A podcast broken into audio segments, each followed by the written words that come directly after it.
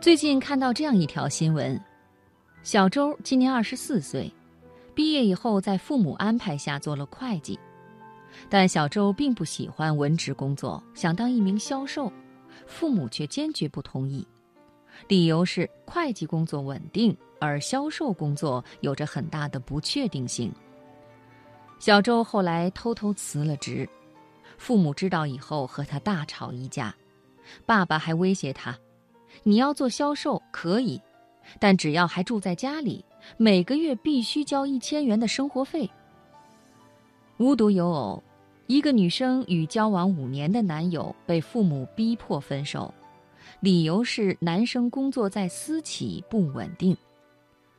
还有一个毕业于名校的硕士研究生，千辛万苦找到一份不错的工作，却因为不属于体制内。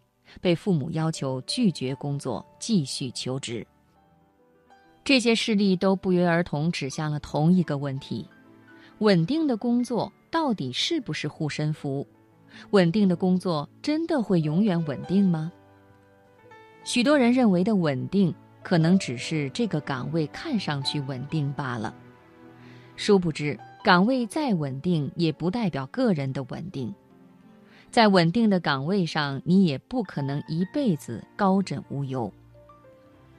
曾在一本书中看过这样一个故事：美国有一对兄弟，哥哥是五百强高管，收入丰厚又稳定；弟弟是出租车司机，收入忽高忽低，但一年下来总收入跟哥哥差不多。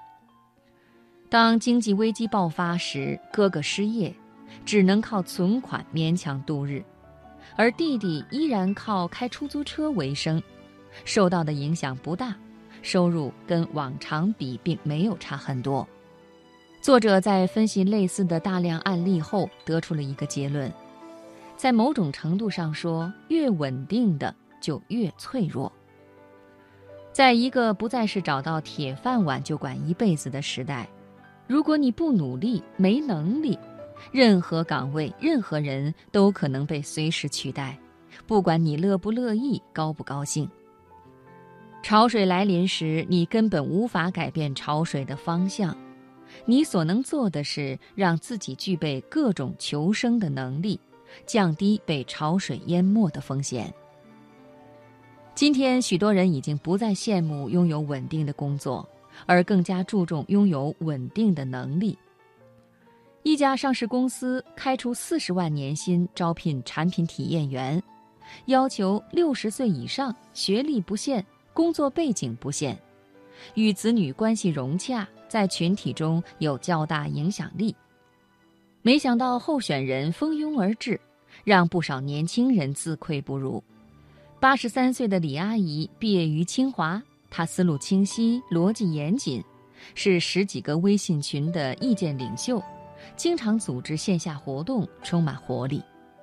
六十二岁的黄大伯直接做了 PPT 来介绍自己，对互联网用语、新媒体技术熟稔于心。人到老年，不仅没有拒绝新事物，反而一直保持对外界的新鲜感，坚持学习新知识。